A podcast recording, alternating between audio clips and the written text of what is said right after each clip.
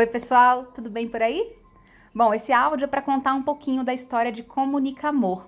Embora esse canal né, seja batizado de Rap Talks, que é muito inspirado nas disciplinas que eu tenho assistido da pós-graduação que eu estou fazendo em psicologia positiva, o fato é que ele traz por trás é, a marca Comunica Amor. E de onde nasceu Comunica Amor?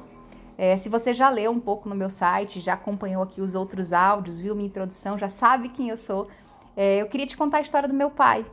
Meu pai explica a, a minha vontade, a minha decisão de assumir essa marca.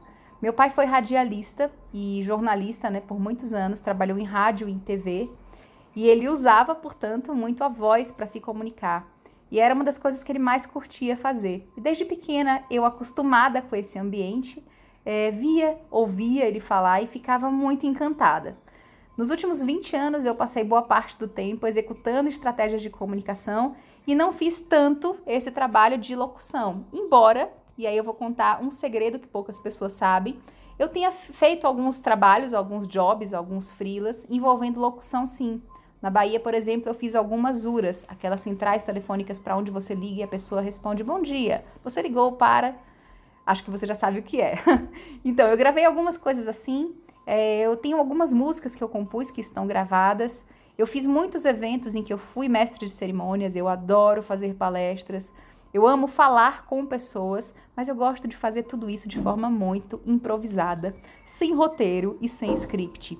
Então, nada mais justo do que eu criar um canal para mim que me desse essa liberdade, que eu pudesse falar de vários assuntos, ajudando as pessoas, dando dicas, sugestões, com mensagens que motivem, mas que também usasse esse meu talento que é a voz.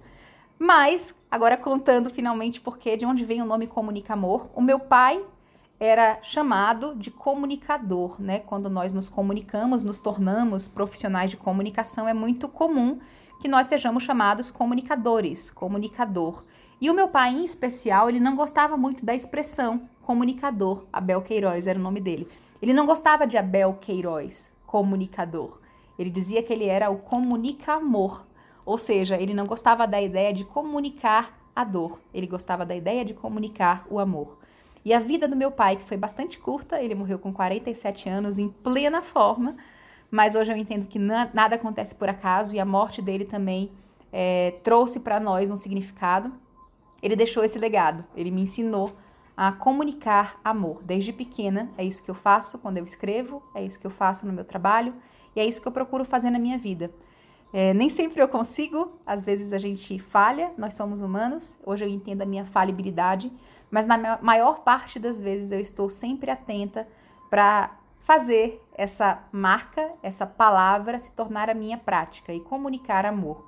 O fato é que a gente está precisando muito de notícia boa, a gente está precisando muito ouvir pessoas e coisas que nos inspirem diante de um, um cenário né, externo que quase sempre é bombardeado por notícias ruins.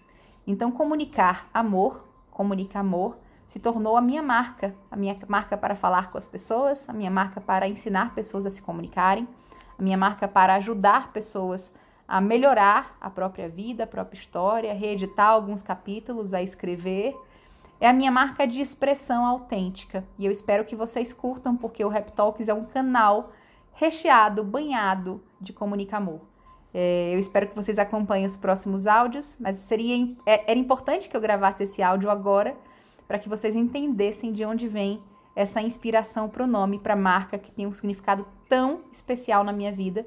E talvez por isso vocês entendam que a minha voz, se vocês não conseguem é, me ver nesse momento, quase sempre quando eu falo de comunicar amor, eu vou estar sorrindo.